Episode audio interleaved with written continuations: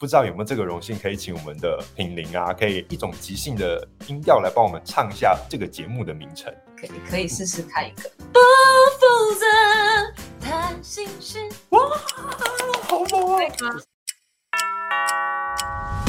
今晚你想聊些什么呢？影剧时事、感情运势，或者来场无厘头的游戏？欢迎进入一诺的不负责谈心事。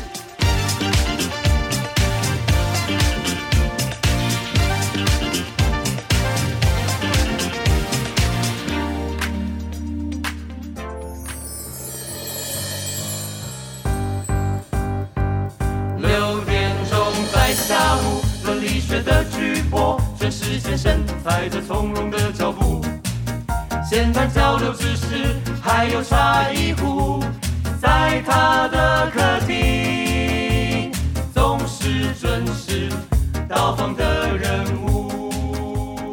Hello，各位听众朋友，大家好，欢迎来到今天的不负责谈心事，我是一诺。今天呢，又是来回到我们的影剧相谈室了，就是我们聊电影、聊戏剧，我们也聊舞台剧啊，或是最近大家追什么剧。那今天呢，我们想要聊一个比较特别的主题，就是音乐剧。那可能有在听我节目的听众朋友呢，可能都会知道，就是一诺本人我呢，其实非常喜欢看舞台剧。那我觉得音乐剧呢，其实又是另外一种，就是不同层面的一种呈现方式。那加上呢，本人我又是一个很爱唱歌的人，所以我其实很喜欢进剧场看音乐剧哦，这是一个很特别的经验。那其实呢，在聊到制作音乐剧这个方面，可能。听众朋友也不会知道说，就是制作的方面跟一般舞台剧啊，又会不会有什么不一样？又或者是在写歌方面呢，创作音乐方面，或者是甚至演员唱的时候，会不会又需要用到跟一般表演技巧不同的地方呢？那今天我们很高兴可以邀请到两位在这方面相当专业的人士，然后来到我们的节目当中来跟我们分享。那首先第一位呢，是我们的 C Musical 的音乐总监，那欢迎我们的张新慈。一诺好，各位听众朋友，大家好，我是新慈。再来，另外一位呢是我们的热爱唱歌的音乐剧女伶陈品玲。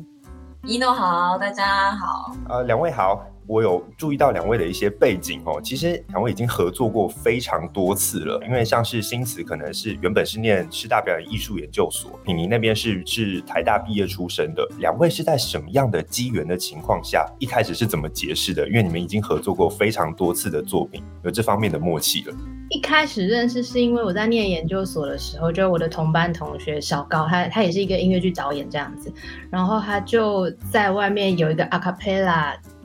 团叫沙发客，然后品玲那时候是团长。那他们因为要做演出，然后小高就请我去当制作人，所以认识了品。那那个时候的品玲就已经是在志愿朝向做音乐剧表演、唱歌这条路上面吗？其实我大学就一直接触音乐剧到现在，中间几乎都是接一直有接触音乐剧。所以他那时候认识我的时候，我们等于是同时有经营阿卡贝拉团，然后那时候我们。好像就是要做阿卡贝拉音乐剧嘛，对不对？对，早餐好了吧？对对对对。所以星子那个时候其实就已经是就是专门做音乐剧这方面这条路上面做了。因为本人我自己当初可能为了训练主持能力的时候，有去稍微上一些表演学堂的课，然后训练口条啊或者什么之类的。可是那个时候其实我有注意到，就是我身边的一些同学，他们可能一开始都怀抱着一些表演梦或者是剧场的导演梦。那其实我就会比较好奇，说为什么像是新慈这边一开始可能就把你的目标定得很明确，就说我很想要做的就是台湾的音乐剧啊，或是这方面的东西。呃，我以前大学就是是念古典音乐的，然后但蛮知道古典音乐其实在台湾就没有什么市场。那直到二零一一年我去韩国看音乐剧的时候，就觉得音乐剧它其实相对在所有的表演艺术里面它很大众，意思就是我可以去做一个离我。从小到大学习的东西不太遥远的事情，因为在韩国看了很多音乐剧，就觉得很感动。然后我觉得看音乐剧在韩国当地是一个很生活的事情。但是我在念研究所的时候，音乐剧其实在台湾还没有像现在这么普及跟蓬勃，就是有很多大大小小剧团都在做音乐剧，对啊，所以那时候就。就想说，如果可以做到像韩国那样，就是小剧场音乐剧，然后他每个礼拜二到礼拜天都在演出，然后大家想看音乐剧的时候就可以去到某个地方，像在看电影一样的话，那会很好。因为其实我有大概去了解一下，就韩国音乐剧那边的，就可能他们的剧场背景。他们那边的剧场可能一出戏或是音乐剧，他们可以上上映可以上个三四个月，可以大概可以这么久，就就像台湾的电影一样这么久。就是你觉得为什么为什么韩国会有这样的这么盛行的一个译文风气在吗？呃，我觉得可能可以分蛮多部分来讲的。那其实他在首尔，就是跟台台北好了，或者台湾最大的差异，其实他们有非常非常多的剧场。就光一个首尔市，它就有快两百个剧场。然后我说有很多小剧场的地方，在大学路这边，它就有一百多间小剧场。所以首先可能第一件事情是他们有很多可以演出的地方。然后再来，如果用教教育层面来说的话，它其实从国中、高中到大学，它就有蛮多相关的。表演科系了，就他们就连音乐也会，不是只有古典音乐，它还会有实用音乐，所谓的应用音乐，比较偏流行的。然后跟高中他们就很多戏剧系、戏剧的科班等等的，所以他们其实从很早就开始在做这些表演或者是呈现的训练。然后再来，大家也知道，就是韩国的流行音乐文化非常盛行，就他们的娱乐产业。我们知道，少女时代成员很多人都是从小学就开始进到就是经纪公司接受练习生的训练，所以他们有非常多所谓音乐剧最需要的唱跳演能力都很好的人们存在。对，所以我觉得他从整个产业来说，第一，他有演出的场地。再来，还有足够的人才，然后再来就是他们呃的制作方式跟台湾比较不一样，就是台湾大部分都是所谓剧团，就是我们是以非盈利团体的方式在做生存的，但是在那边的音乐剧制作都是从制作公司来的，所以他们对他们来说，音乐剧就是是商品的一种，对他们来说是产业，所以他是用这样的方式，然后让整个音乐剧就是形成一个可以让大家不是只能当梦想的一个职业。嗯对，还是真的是可以让你维生的一个工作。台湾的那个剧场文化还比较像是从我们的小剧团各个自己发迹这样子，所以我相信可能有很多人都有那种怀抱着剧场梦啊，甚至明星梦什么的，可能一开始都会受到一些蛮大的挫折，因为自己的经济能力可能不是有办法这么支援自己的梦想。其实品林之前其实以前有当过什么说故事姐姐，对不对？可能从你一开始。一路努力到现在，其实也可能经历过很多，呃，也许曾经想要转换跑道，或者是朝不同的方向发展的话，那这方面的心境转换，能不能跟我们，呃，一些可能有收听我们节目的听众朋友分享他们的一些一些演员的心路历程？其实一开始也是每个月的收入可能靠表演，顶多就是差不多一万左右吧，一万多。然后一定要同时去打工啊，或者是有其他收入。所以刚刚说那个说故事姐姐也是，知不知道之前金华城有个 Baby Boss 的一个场馆，就是对对，小朋友会去体验各种职业，嗯、那里面就会需要非常多各种带着他们体验职业的大哥哥大姐姐，然后可能就你就扮演成医生，或者是呃什么做披萨的馆，你就要扮演成做披萨师傅，然后说啊教他们怎么做披萨。大概就是做过这样的工作，因为扮演这么多的角色，可能给了你很多 maybe 像是诠释不同角色有不同声线的这个这方面的经历吧？在那个场馆是还好，不到有角色扮演，嗯、到时候需要声音变换，嗯、因为那个地方主要还是要吸引小朋友的注意力，大部分的时候你就是要高亢的说，好小朋友，那我们接下来怎么样？怎么样？就是一个 hyper 比较多，嗯，对。那如果要说到角色转换的话，还是。后来我自己有做比较多，像是要一人分饰多角的这样子的表演经验里面会去学习。那现在品玲已经在我们的专业音乐剧的这个领域呢，已经算是小有名气了啊。我自己也蛮好奇的，就是因为我们演舞台剧一般都会有台词，那可是音乐剧呢，可能会把一些我们剧情的一些呃一些对话内容，可能选择用唱的出来。那可能在比如说这一段文字你要用唱的，跟这段文字你要选择用讲的这两方面的诠释的方式，你会自己做不同的功课吗？其实，在音乐剧的台词跟唱歌最好的状况，还是希望它听起来就是不要有太大的断裂。就是有些人唱歌是一种状态，然后一种声音；讲台词是一个状态，一个声音。那在音乐剧的训练上，还是会希望说，把唱歌的状态调整成像是讲话，所以。尽可能的声音的，比如说扎实度啊，或者是说口气啊，都还是要在接近讲话。这是在音乐剧歌唱上可能要多做的功课。因为我们也确实会常常遇到有些是歌手来演音乐剧，更容易发生说唱歌的时候就进入歌手状态，那讲台词是他平常讲话的样子。对，那但是在音乐剧里面，他毕竟都是同一个角色，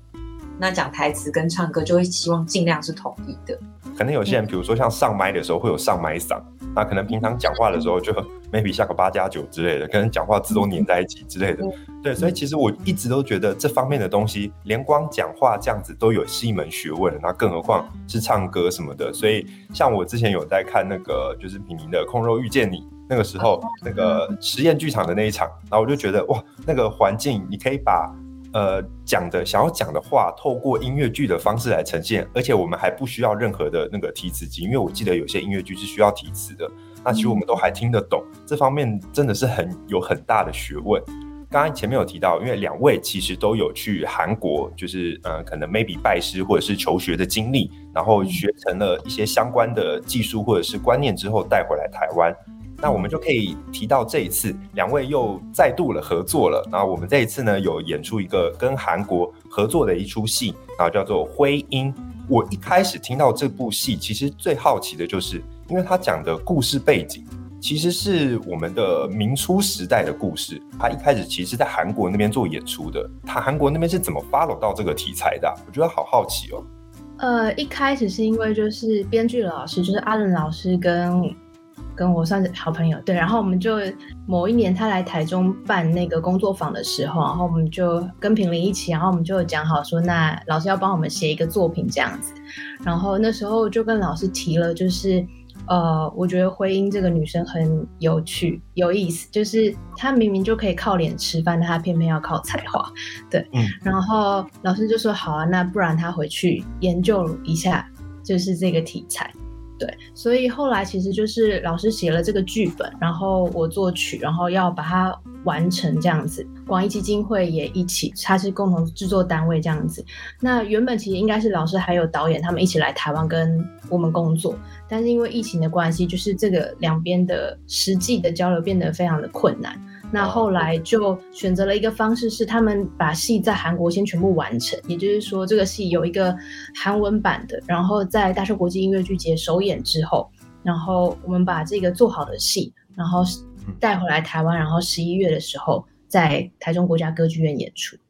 那其实这一次的这个故事呢，其实是围绕在就是徽音这位女士啊，我我就用女士来称呼她好了。这位女士，那其实刚才总监有提到说，她其实明明就是一个就是靠脸吃饭的人，她为什么要靠才华？所以我们其实知道，她其实呢也可以是个就是作家，同时有很多方面的才华。我其实这样讲好了，就其实跟品宁真的有一点像，我们都可以很多期。那这一次呢，我们的品宁可以演到。这一部戏的主角，那我想好奇品宁在对于演出徽音这个角色的时候，有没有针对这个角色做一些什么样的功课呢？因为其实之前对徽音的了解，真的就是跟大家都差不多，就是可能以前有一出戏叫《人间四月天》。四月天，嗯，对，在确定要演之后，导演也有提供像是林徽因跟梁思成他们的纪录片，那我就全部都看过一次之后，就发现。林徽因这个人本人跟电视剧那个描绘的样子其实还是不太一样。她本人其实是一个非常健谈，然后讲话速度非常快，然后就是思绪思想非常敏捷，然后非常开朗的人。然后嗯，确实就有一种感觉，就是明明他有非常多的才华，但我们过去看到的印象中的他，好像就是那个风花雪月的样子。但事实上，他是一个很投入在建筑，然后文学，只要是。学术相关的，甚至艺术相关之类的，艺术相关的，甚至包含时事政治，他都非常有兴趣。这样子的一个人，因为我们那个人间四月天呢，那其实就是从徐志摩呃他个人的爱情观出发，大家可能都有印象。明初那个时候其实是呃有点像是提倡自由恋爱。品林自己的话呢，自己有没有什么对于呃自由恋爱的一些？想象，或者是觉得说，呃，应该怎么样，我才可以称叫做自由？对于那个时代的概念，我是觉得说，即使他们那个时候的确倡导的是自由恋爱的风气，可是因为那个时候可能男士伟大，男生伟大，可能也许女生还是比较属于在，也许你可以去喜欢自己喜欢的人，但 maybe 你们可能还是得因为男生的工作或者什么比较还是主要去做 follow 的那个角色在。那我不知道品宁对于自由恋爱这个概念的感觉，自己有没有什么想象呢？我其实觉得，在我人生中不同阶段有对于感情应该要有的样貌，真的会有不同，会会因此而改变。可能年轻的时候还比较偏向说，哦，我想要找一个男生依靠，想要呃，有点像刚刚说的有点传统的观念，就是可能假设嫁了嫁给一个男生，可能我就会相对的比较收。然后在家里多做一些，比如家事啊什么的，那时候可能会这样的想象，对。嗯、但是其实随着年纪慢慢大，然后包含感情也越来越成熟，我会发现其实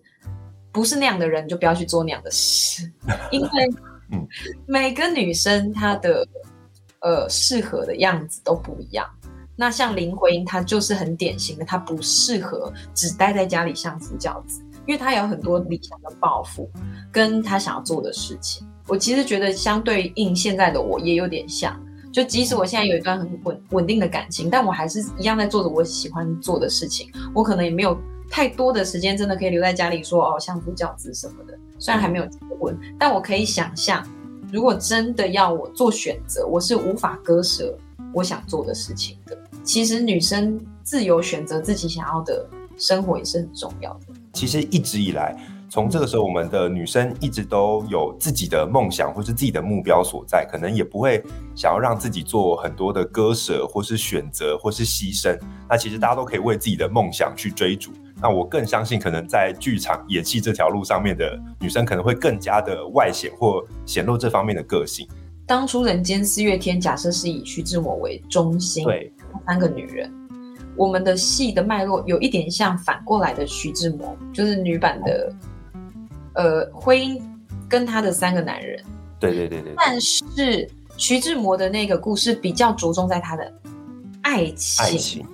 嗯，就是那个切切角，我觉得视角真的着重在爱情上。嗯，那在林徽因，当然她跟这三个男人一定有爱情的关系，有情感的关系，嗯，但是这三个男人比较分别，像是他在不同时期的他，还有他的追求是什么。哦能不能追求他真正想要的事情跟理想？他的这三个男人分别在他的生命中的三个阶段来带出林徽因他他这这这一生的追求这样子。刚才有提到徽因，其实他是呃用唱的方式呢去带出他每个人生不同的阶段。那其实音乐剧的呈现方面，因为前面有提到写词跟填曲的方式，那可能跟一般的流行歌或者是填韵脚啊什么，会有一些不一样的地方。那，我想请问一下新慈，就是创作音乐剧上面的写曲跟填词，或是这方面的东西，有没有什么跟一般流行乐上面不同的技巧可以跟大家分享吗？音乐剧跟一般流行歌其实最大的不同就是音乐剧的歌曲它是跟戏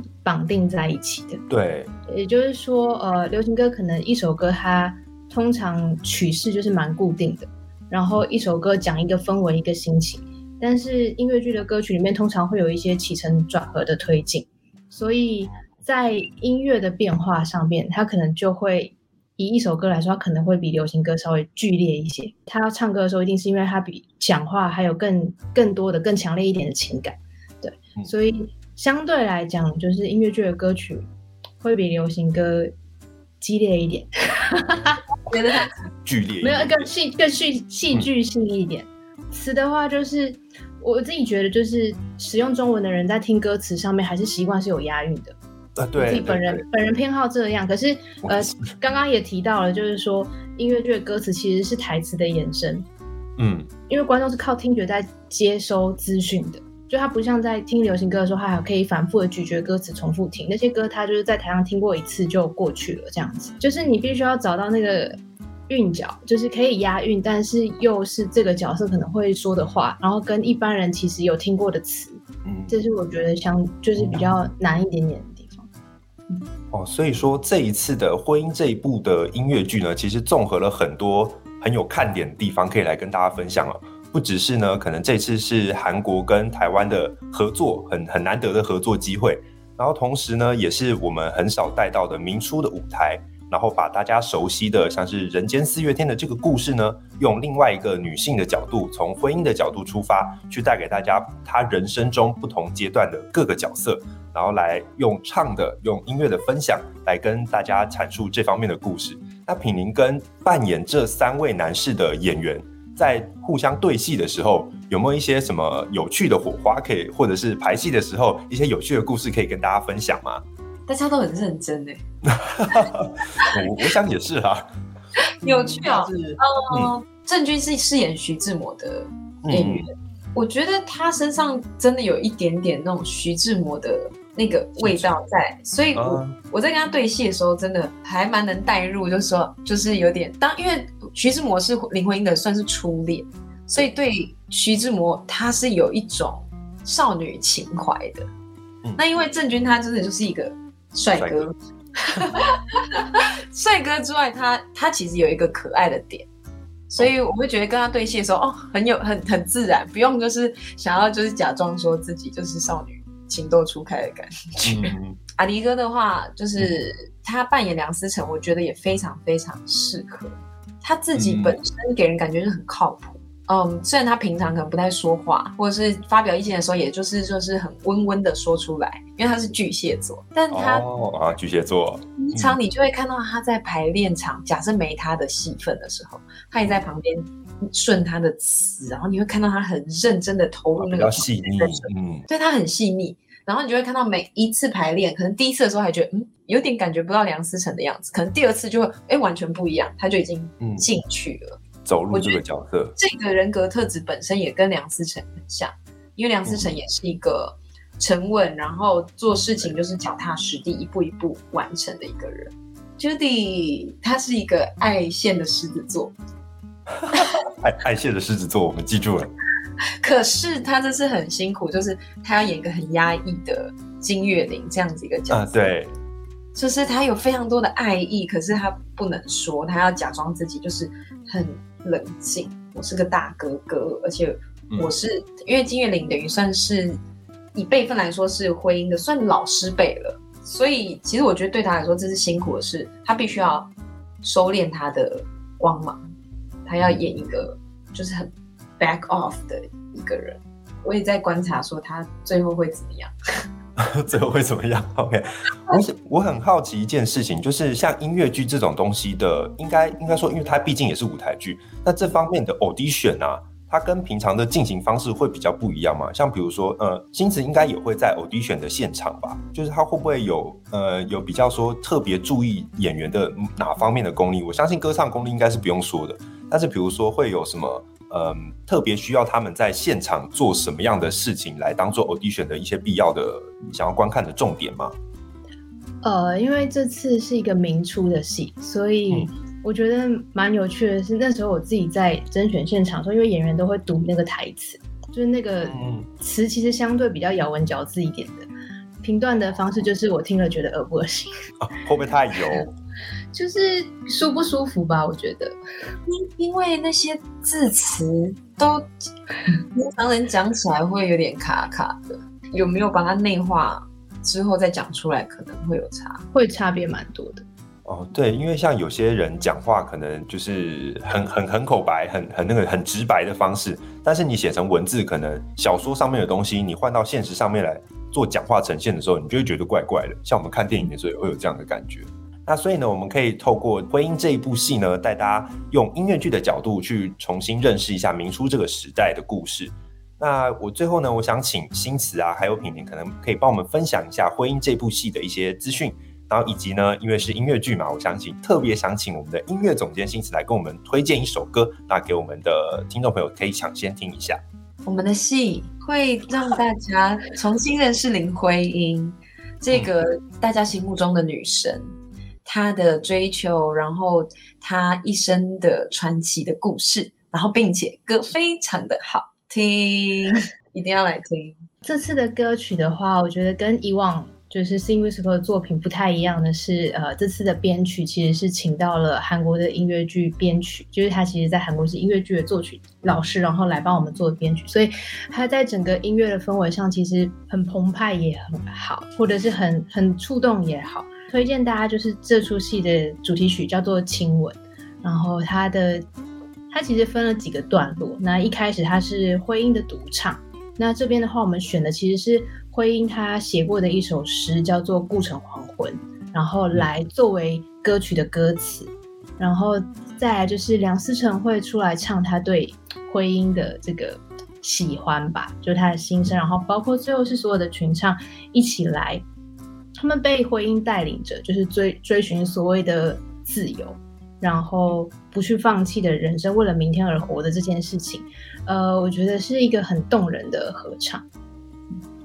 我相信大家到时候进剧场看戏的时候，看完一整场的故事，然后也许听到这首群唱的时候，一定会格外的感动。最后呢，就跟大家分享一下，就是我们这一部戏的资讯哦，是由广艺基金会携手 C Musical 制作的。那这是我们台湾与韩国联手打造的一部跨国的音乐剧，将我们的民国初年的风华呢，现代文学的一些主题啦，我们透过舞台、透过音乐的方式呈现于我们的世人眼前。这部戏叫做《徽因》。那在我们的台中国家歌剧院，十一月十二号到十一月十四号的时候，如果有时间，希望大家都可以去那边欣赏。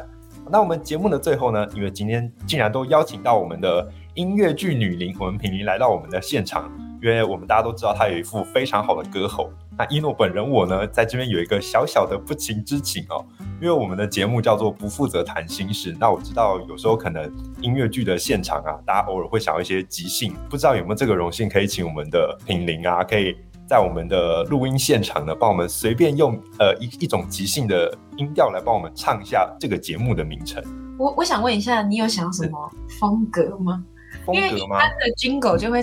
不负责谈心事这种，就是好像要进入一个结尾的感觉。嗯、我自己设计的、啊，我会有一个台词叫做“聊影剧谈感情，娱乐解闷的话题，欢迎来到一诺的不负责谈心事”。前面是我讲的，然后。欢迎来到，然后那边的时候，可能就会有一个你帮我唱的这个片头唱出来。我一开始的想象可能有点像《康熙来了》，你知道吗？那种有一点点高亢的开场之类的，但可能不一定要那么高啦。对对对，就是有一种比较欢乐的开场之类的，这样给是合格的吗？音乐总监？我觉得，我觉得有高亢这件事情，这个方向可以可以试试看一个。我们来个 A 卡、B 卡、C 卡这样。可以可以可以，你还是帮我讲一下你前面说了什么，然后好吧好吧。一个高亢的先哈啊，好啊，没问题没问题。那我我需要先帮你讲前面的词吗？好，再一次，然后我接一下。Take one。好，嗯，聊影剧，谈感情，娱乐解闷的话题，欢迎来到一诺的不负责谈心事。哇，好猛啊！这是第一个版本，第一个版本。你还你还有想要有第二个版本的灵感吗？就是刚刚说，就是那种可爱的、啊，就是轻巧、啊，也可以，也可以，他们会走这种路线。好，Take two，聊影剧，谈感情，娱乐解闷的话题，欢迎来到一诺的不负责谈心事。啊，这个也好可爱啊！怎么办？我好两个都好想用。类似这种，但我就觉得这个可能会是比较一般，大家的。嗯比较常听到的那种 Jingle，如果我觉得想要让大家更加认识品宁，比较那种高亢的高音，也许我就会选版本一啊之类的。好啊，OK OK，今天非常谢谢，就是我们的总监新池，然后以及我们的演员品伶来到我们节目上面跟我们分享这一部舞台剧《徽因》哦。那希望大家都可以进我们的剧院欣赏，在台中国家歌剧院十一月十二到十一月十四号啊，大家都要记得买票进场看戏哦。那节目的最后，我们就把我们这首歌《亲吻》音乐来带给我们的听众朋友分享。那节目最后，我们来跟大家说个再见。我们不负责谈心事，下次再见喽，拜拜。过去的、现在的、未来的每一天，你的美丽引领着我走向前，你的聪慧开启。我观察事物的眼界，因为你，我的女神，因为你，我的女人，是你的灵魂陪伴着我时时刻刻。你信仰的自由，现在你真切拥有着。你信仰的自由，现在你真真切切拥有着。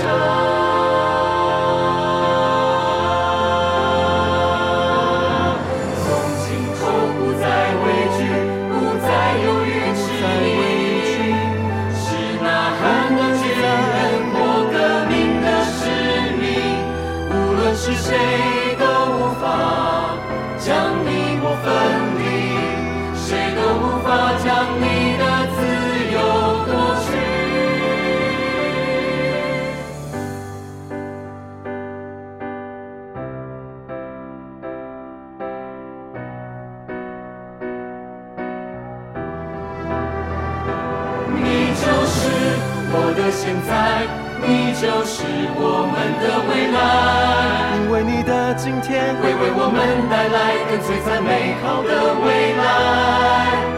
用自由将我们的未来开启，为明天用尽全力。烟火般灿烂的女人，回忆。烟火般灿烂的女人，